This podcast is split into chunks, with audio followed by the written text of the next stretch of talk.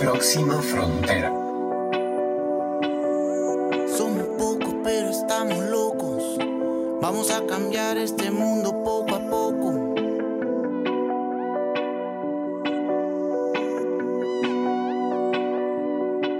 Hola, hola, ¿qué tal? Yo soy Carla Chávez y esto es un episodio nuevo de Próxima Frontera. Y es uno de los de la serie Locos por la Sostenibilidad que arrancamos hace algunas semanas y que nos lleva a diferentes países con un emprendedor por país para conocer su experiencia, su visión, su camino en la sostenibilidad, la triple utilidad, el impacto, la generación de valor. Y vamos otra vez a Chile, que es un país al que visitamos frecuentemente en este podcast porque tenemos un montón de cosas que aprender de los chilenos. Y me complace presentarles a Trinidad Joy. Yo a Trini la conocí como parte de un curso de economía circular y desde que la escuché me encantó, me enganché de su negocio, quiero todos sus productos y por eso se las traigo aquí a Próxima Frontera, Locos por la Sostenibilidad. Bienvenida, Trini, qué bueno tenerte. ¿Qué tal, Carla? ¿Cómo estás? Muchas gracias por la invitación y muchas gracias por esa presentación también. No, feliz de tenerte. Muy buena, estoy muy contenta de, muy contenta de participar en Próxima Frontera. Tenemos harto que conversar. Qué lindo. Tenemos harto que conversar, ¿cachai? Me encanta cuando los extranjeros este, usan sus, modismos y sus, sus, expresiones, porque realmente el mundo es tan chiquito ahora, pero cuando te dicen esas cosas te acordás que realmente eh, eh, estamos hablando con, a kilómetros de distancia, que gracias a la tecnología podemos eliminar esas, esas barreras y por eso esto es próxima frontera, porque ya las fronteras imaginarias que están en los mapas no existen y podemos entonces dar un saltito a Santiago de Chile para conocer a Trini y a Magia y Cartón, que es su maravilloso emprendimiento.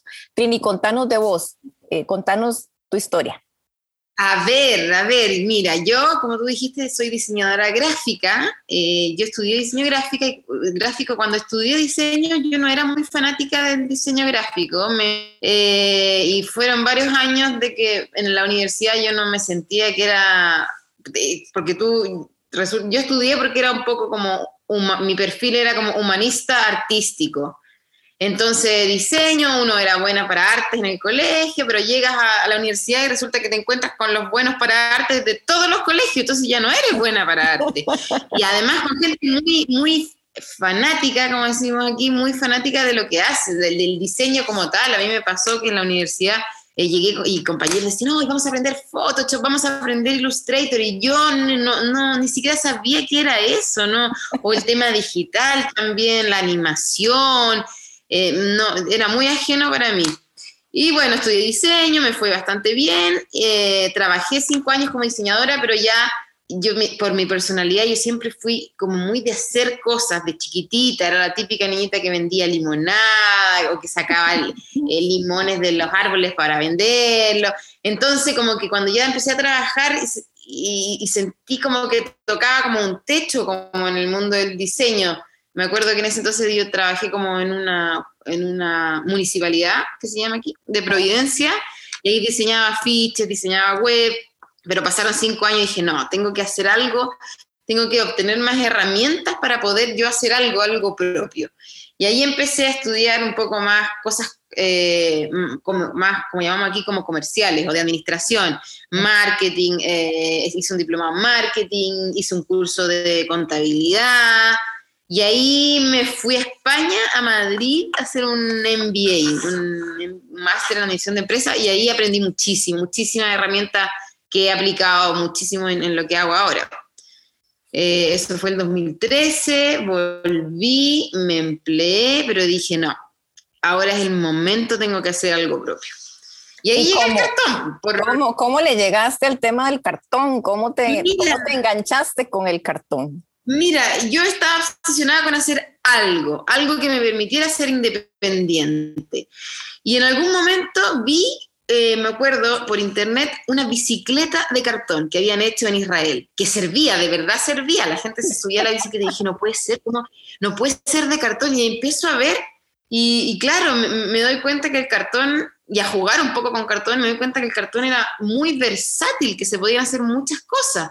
Y encuentro por ahí en internet juguetes de cartón, que de hecho yo había visto en España que había juguetes de cartón. No había nada en, Latinoamérica, empecé a ver las muestras, ver cómo hacerla, y me traje unas muestras de, Inglaterra y de Alemania que claro, yo, fue muy divertido porque yo me esperaba que llegaran las muestras, me salió carísimo porque yo esperaba que llegaran muestras chiquititas y unas cajas así enormes y las abro, empecé a ver el cartón y ahí dije, no, el cartón es, es, porque además es un material reciclable, es algo tan simple pero tan pero tan complejo a la vez, porque te abre, sobre todo pensando en los niños y las niñas, que te abre un mundo de, posibilidades en, temas de, imaginación, de, creatividad. Y ahí empecé, sin saber nada de cartón, a averiguar cómo podía yo hacer esto similar en, Chile. Trini, em, linda esa historia, me encanta. Y inevitablemente en este punto pensamos en ese, esa frase o esa escena o esa imagen que todos tenemos de los niños al día siguiente de Navidad, que los papás les hacen todos sus regalos y les entregan sus juguetes y al día siguiente de Navidad juegan con el juguete 15, eh, 20 minutos, media hora, una hora, y luego se ponen a jugar con las cajas y hacer. Ah, claro, es como un hecho que, que los niños reciben o, juguetes, muchos juguetes, o, en la casa que llega un refrigerador, una lavadora, y al final terminan jugando con la caja, porque les abre como cabeza de alguna forma. Entonces de ahí también, eh, esto cuando yo vi los juguetes fuera por internet, eh, y ahí también me recordó como a mí misma eh, de que yo también hice eso muchas veces. Yo me acuerdo que yo agarraba las cajas de leche y hacía trenes, las amarraba, las hacía trenes, ponía mis muñecas, mis peluches, los paseaba.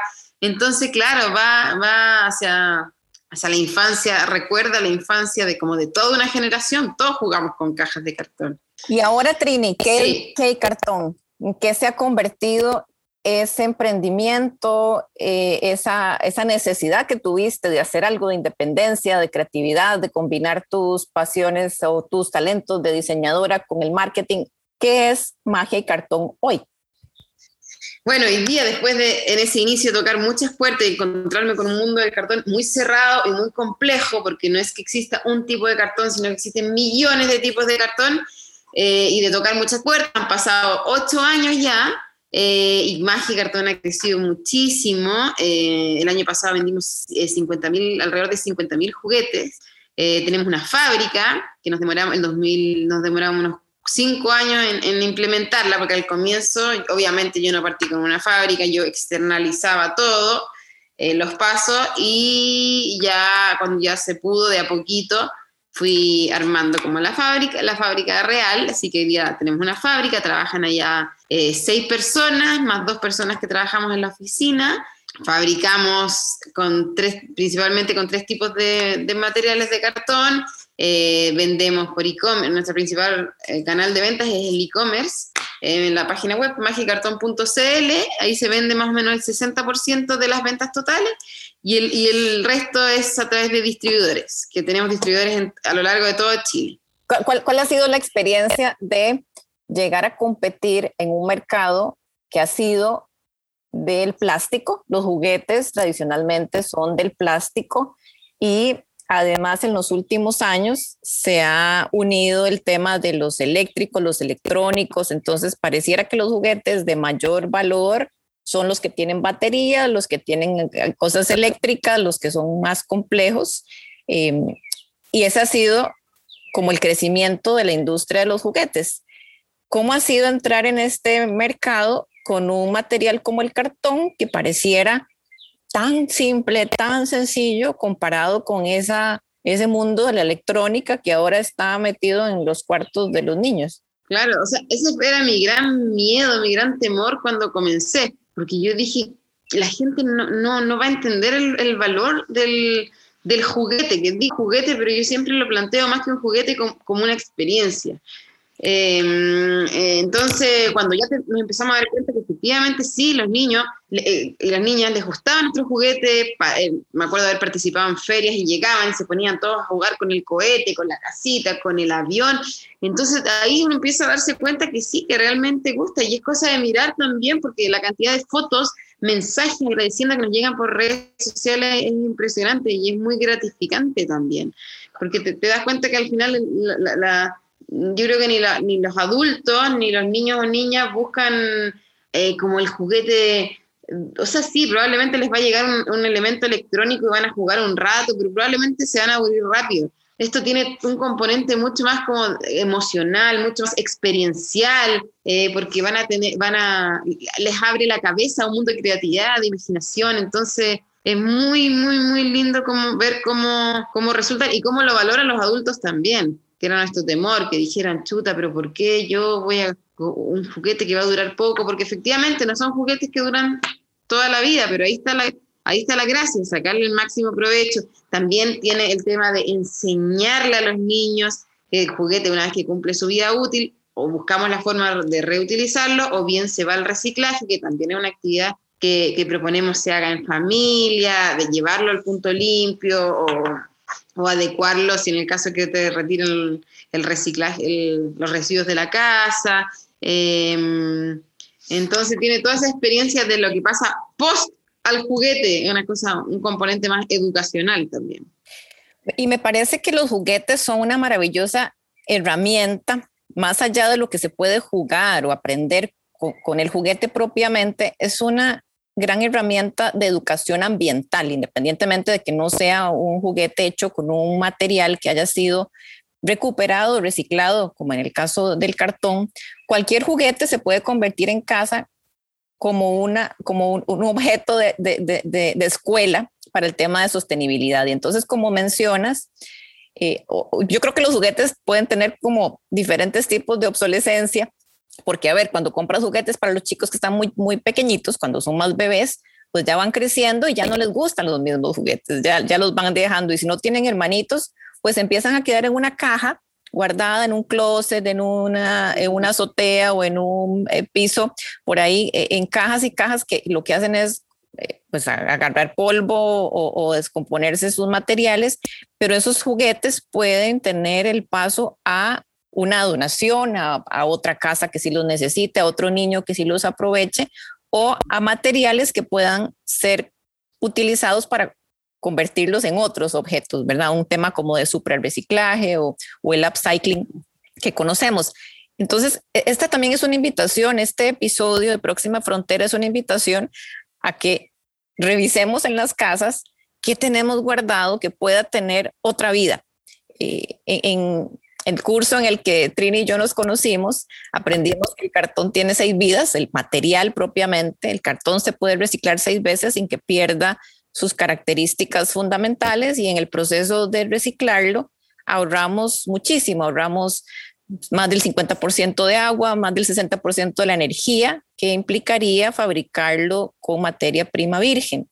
Pero ya el juguete una vez en casa puede servir como una herramienta de aprendizaje. Entonces, Trini, ¿qué estás haciendo junto con la fabricación de los juguetes y la experiencia que transmitís a través de este maravilloso material que es el cartón para educar? Porque te he visto haciendo videos maravillosos donde convertís pones a la gente a hacer las cosas en casa, no solo que te compren el juguete, sino que aprendan a hacerlo en casa. ¿Cuál es esa otra faceta de magia y cartón que tiene que ver con la educación y la sostenibilidad? Claro, nosotros, mira, hasta el año pasado yo te diría que decíamos sí, eduquemos y estábamos muy orientados al reciclaje, reciclaje, reciclaje. Pero en este curso donde nos conocimos, eh, la verdad es que se, ah, se, me abrió pero muchísimo la cabeza y entender de que, ok, reciclar es la última opción. Tenemos mucho que educar, o sea, nosotros, sobre todo que tenemos esta, esta comunidad en redes sociales, que tenemos como 45 mil seguidores en Instagram, y además que es un público muy, muy fanático de nosotros, porque como te digo, nos llegan fotos, nos comentan mucho, esperan los nuevos modelos de juguetes. Entonces queremos este año aprovechar, nos propusimos aprovechar esto para educar, para educar desde atrás, desde no solo recicla, sino que desde qué es economía circular, en el fondo mostrarle al mundo todo lo que aprendimos en este curso, hacerlo visible a todo el mundo que está en la casa. Economía circular, por qué, qué podemos hacer, cómo lo hacemos, eh, porque eso finalmente se va a traspasar a, las nuevas generaciones. Entonces estamos muy motivados con eso, con esto. Ahora también estamos haciendo este nuevo proyecto, esta nueva línea de, juguetes con cartón reutilizado de fábricas que hasta hasta hoy el cartón, por ejemplo, cajas de cartón se usaban y siguen el reciclaje, tomando esto que el cartón solamente se puede reciclar seis veces, bueno, démosle una vida entre medio antes de que se vaya al reciclaje. Entonces, eso estamos probando, era un plan piloto, eh, que es como, se llama como, eh, recuperamos cajas, hacemos magia. Y con ese cartón y con mediante alianzas con empresas, con gestores, eh, la idea es eh, hacer esta línea, hoy una línea piloto. Mi sueño es que mañana sean todos los juguetes de magia y cartón con cartón recuperado de empresa. No solamente, no tener más que por muy, las planchas que nosotros usamos son recicladas, pero pero son nuevas. Entonces, ¿por qué no hacer esto mismo con material que ya tuvo un uso? esa es la idea. Y todo esto siempre acompañado de la educación, contando por qué, por qué la gente se, sepa realmente eh, qué, es lo que está pasando y cómo ayudar y cómo, y cómo tú usando tu juguete de magia cartón puedes ayudar. El tema de, de las posibles alianzas con eCoins también va, línea, va apuntado hacia allá. Así que estamos con hartas ganas de hacer cosas y de, de educar, de educar. Eh, estamos en un momento fenomenal para hacer esta transformación y cambio. Eh, eh, si nos ponemos en contexto, la pandemia aceleró la ya tendencia existente del e-commerce. Sabemos que venía creciendo y creciendo el comercio electrónico y eso viene asociado a entregas, envíos a domicilio, compras por internet y la gran mayoría de esos envíos van envueltos o van protegidos por cartón, van en empaques de cartón. Entonces, ¿Quién de nosotros no ha comprado algo por internet y le ha llegado su cajita de cartón? Eh, posiblemente viene protegida con otros plásticos adentro para proteger el producto, pero todo se transporta en cartón porque es un material pues liviano, barato y fácil de manipular y que protege los productos. Entonces, esta, este crecimiento del e-commerce viene a profundizarse aún más, viene a exponenciarse más bien con el COVID-19. Eh, eh, nos, no salimos de la casa, empezamos a comprar cada vez más para que nos lleven las cosas a la casa, comida, eh, bolsas de supermercado. Y, y, entonces el cartón se usa cada vez más y más y más. Y esto, como cualquier mercado, oferta-demanda, provoca un aumento en los precios. O sea, hay más necesidad de plástico, más necesidad de cartón para embalajes, para transporte de materiales, y eso sube los precios esa es una realidad a la que no puedes escapar en tu empresa. Se dice que ha habido aumentos más de 20, 25% en el costo de las materias primas. ¿Cómo has enfrentado vos desde tu emprendimiento esa realidad de mercado? Bueno, como, como dices tú, creo que yo, esos fueron los factores gatillantes de que aceleráramos este proceso de, de, juguetes pilotos con material reutilizado. Y si funciona, eh, no me cabe duda de que vamos a buscar las alianzas necesarias para tener, para abastecernos de más cartón, em, porque no es la idea subir los precios de los juguetes bajo ninguna circunstancia, porque es igual, eh, o sea, es cartón y, además que eh, la idea es que estos juguetes lleguen a, la, a, la, mayor cantidad de personas posible, no es la idea que sean juguetes caros, que sean juguetes eh, prohibitivo en, ningún caso. La idea es que puedan llegar a todos. Entonces, hasta ahora no hemos subido los precios, no lo vamos a hacer, pero sí vamos a acelerar este, este tránsito hacia el cartón reutilizado, que, que ojo, porque es de mucho mejor calidad. O sea, este proyecto piloto, por ejemplo, que estamos lanzando, que es con cartón que, conseguimos a través de gestores, si yo ese cartón lo comprara nuevo, la calidad del cartón me refiero, sería muchísimo más caro, serían juguetes muy caros, porque incluso por ejemplo, estamos lanzando el mismo barco pirata que nosotros lanzamos hoy, que como los tenemos hoy en la línea normal, es una, es una ecuación entre precio y calidad, porque si nos fuéramos a calidad, se nos subiría mucho, mucho el precio, que no es lo que queremos. Entonces, con esto del material reutilizado, además de poder vender juguetes más baratos, eh, vamos a poder hacer juguetes de mucho mejor calidad.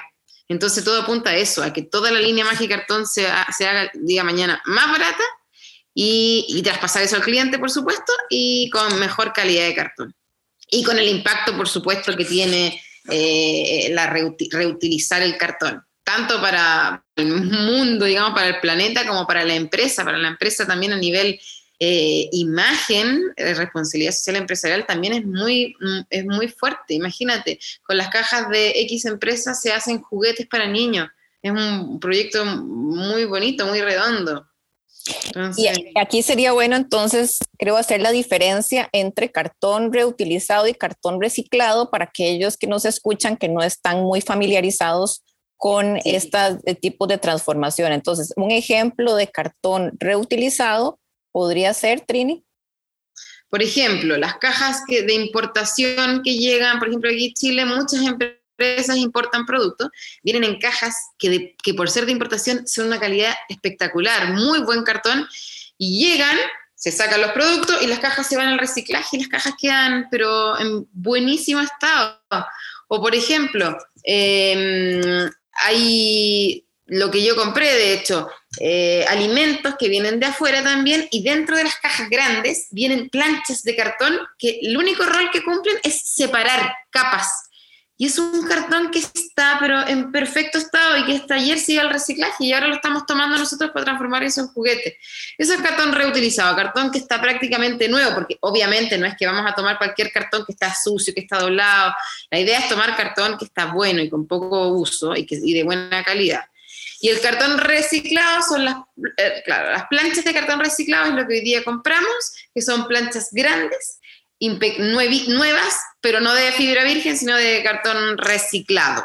Y esas son las que se pueden básicamente hacer seis veces. O sea, ese cartón reciclado que pudo haber venido, digamos, con un solo uso, envolviendo, protegiendo algún producto, fue destruido casi que inmediatamente, o se mete en molino, se destruye y luego se mezcla y se vuelve a hacer otra vez eh, en papel o cartón, cuando no era necesario destruirlo porque estaba en perfectas condiciones, con muy poco uso y que sirve como materia prima para industrias o productos o fábricas como la de Trinidad. Entonces, ahí le salvamos una vida a ese cartón porque lo, lo, tomamos reutilizado, se lo reutilizamos, ya tuvo una vida pero lo reutilizamos en esa misma vida, no la pasamos a la segunda, que sería destruirlo y reciclarlo. Y estamos entonces ahorrando todo un proceso productivo de ese reciclaje, aunque reciclar está bien si es lo, la última opción que tenemos para salvar esa materia prima, pero en el caso de Trini, ella ha identificado la posibilidad de ahorrarle una vida más a ese cartón, convirtiéndolo en, eh, una vez que salió de la caja, que lo, que, lo originó, convertirlo en un juguete de magia y cartón. Si usted todavía no ha tenido la curiosidad de entrar a internet y buscar magia y cartón.cl, ¿cierto? Exactamente. Magicartón.cl porque es de Chile, CL de, punto eh, CL Chile. Hágalo en este momento, vea la maravilla y las bellezas que diseña y que produce Trinidad.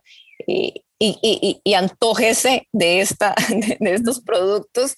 Eh, aprendamos con Trini y, creo que todo lo que nos has contado, Trini, es una, una historia llena de lecciones, de lecciones eh, relacionadas con tu pasión, con tu talento, cómo no te quedaste ahí haciendo, porque alguien podría decir, ser diseñadora es chivísima y ya es suficiente y, tal vez te gustaba hacer limonadas y ser emprendedora cuando estaba chiquita, pero, pero estudiaste diseño y hay mercado para el diseño, pero no te quedaste ahí, seguiste formándote y le diste rienda suelta a tu pasión de ser una emprendedora con además el, enfoque artístico. Entonces creo que ya eso es una gran lección de seguir nuestros sueños, nuestras pasiones y buscar dónde es que está lo que nos completa.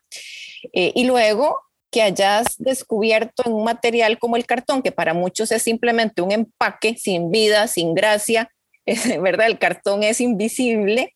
Y en este mundo de la sostenibilidad creo que eso pasa mucho, que hay muchas cosas que han estado siempre frente a nuestros ojos y han sido invisibles y las hemos descartado porque no parecieran tener valor. Y es el momento de empezar a darle brillo y a sumarle la magia a esas cosas que están en nuestras narices.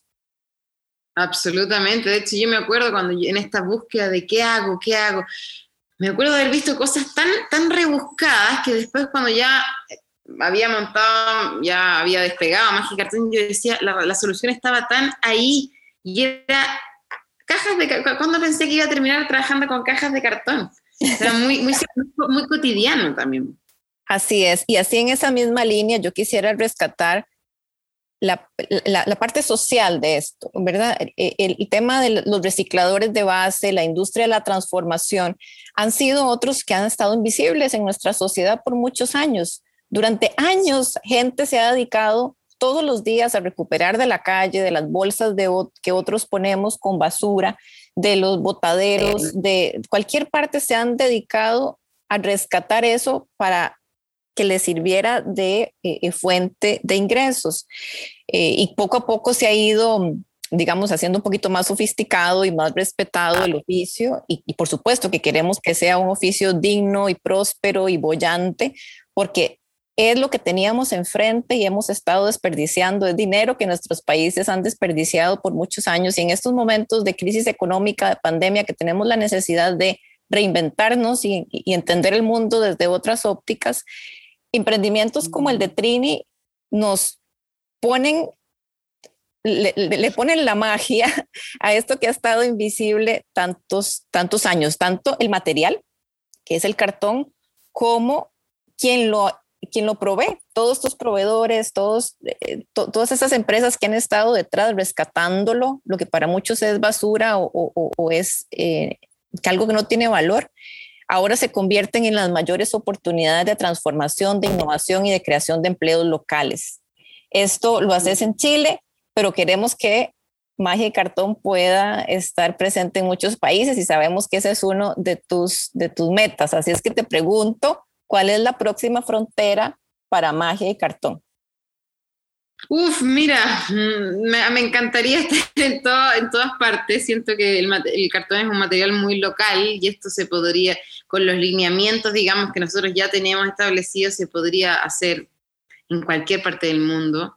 Es, por ahora, bueno, tuvimos una exploración en Panamá el año pasado eh, pero ahora que estamos un poco replanteando el negocio hacia, para hacerlo un poquito más circular, eh, no, no, no tenemos, estamos en conversiones con Perú, pero con el modelo anterior, entonces tengo un poquito como frenado eso para poder de, definir bien este tema más circular con el cartón reutilizado.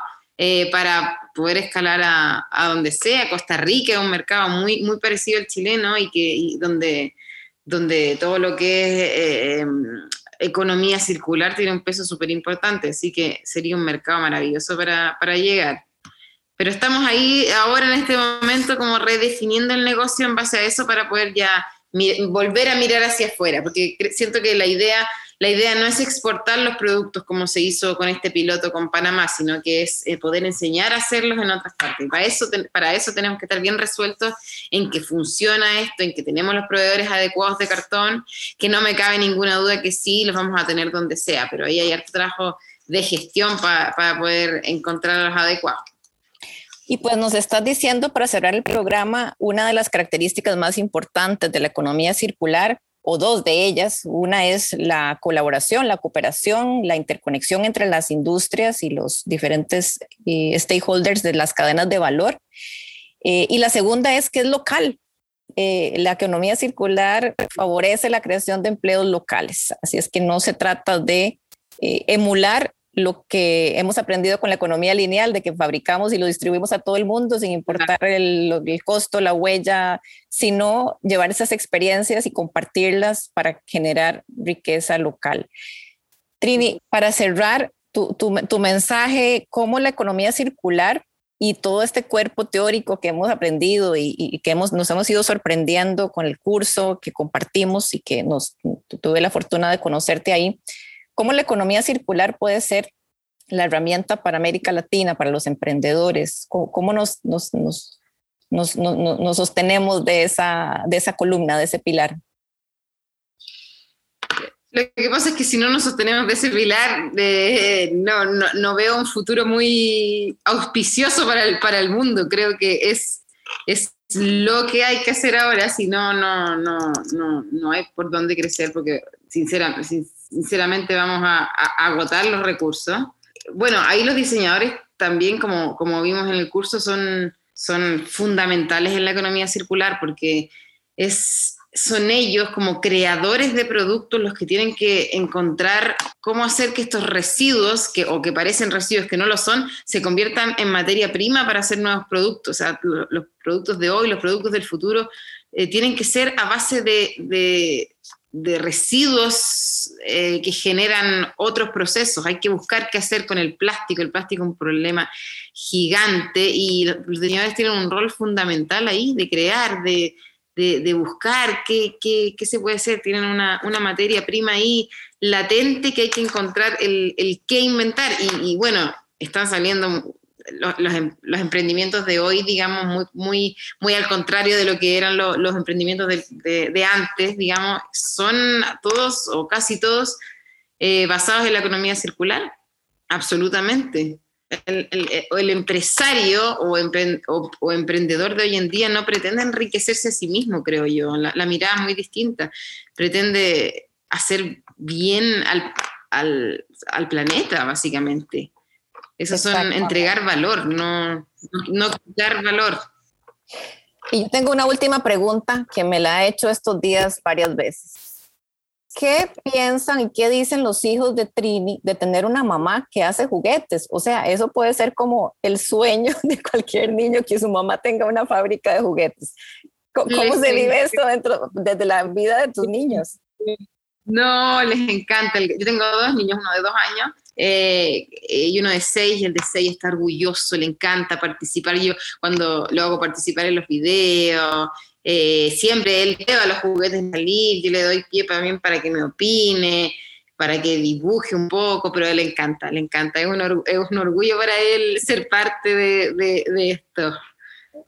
es muy entretenido. Y el más chico juega con todos los cartones que Mi casa está llena de cartones, eh, terminado o en proceso o simplemente planchas, así que también yo los dejo ahí que, que jueguen a ver qué sale. Hay muchos juguetes, de hecho, que que han salido como sorpresa. Por ejemplo, tenemos unas alitas de piloto, que me acuerdo que yo estaba haciendo una maqueta de un castillo, buscando cómo podía ser un castillo, y mi hijo se puso con un elástico una tablita de cartón y empezó a correr por toda la casa. Y así nacieron las alitas. Yo dije, esto es muy simple, pero tengo que hacerlo, porque lo vi ahí como lo pasó increíble con ese trocito de cartón. Y ahí hoy existen las alitas de mariposa, las alitas de piloto, y así han salido mucho como, como de mi experiencia de mamá también, ver qué les gusta, qué no les gusta, las pruebas. Bueno, tenés, todo un departamento de marketing ahí en la casa de clientes potenciales. Felicidades, Trin. Gracias, gracias por este espacio. Felicidades por tu proyecto. Vos sabes que desde que lo conocí me enganché, me encantó, me enamoré quiero todos los juguetes de Magia Cartón, tenerlos. No tengo niños pequeños, pero yo los quiero todos. y pronto eh, sé que los vamos a tener eh, en Costa Rica eh, con tu guía y fabricados acá, generando empleos acá. Un abrazo grande hasta Chile. Gracias por participar en Próxima Frontera y te deseamos el mayor de los éxitos. Muchísimas gracias por la invitación, un gustazo haber participado, haberte conocido, así que seguiremos de todas maneras en contacto. Ojalá que podamos estar pronto por allá en Costa Rica. Chao, chao. A todos ustedes, imaginen, busquen, hagan magia y nos vemos muy pronto. Próxima frontera.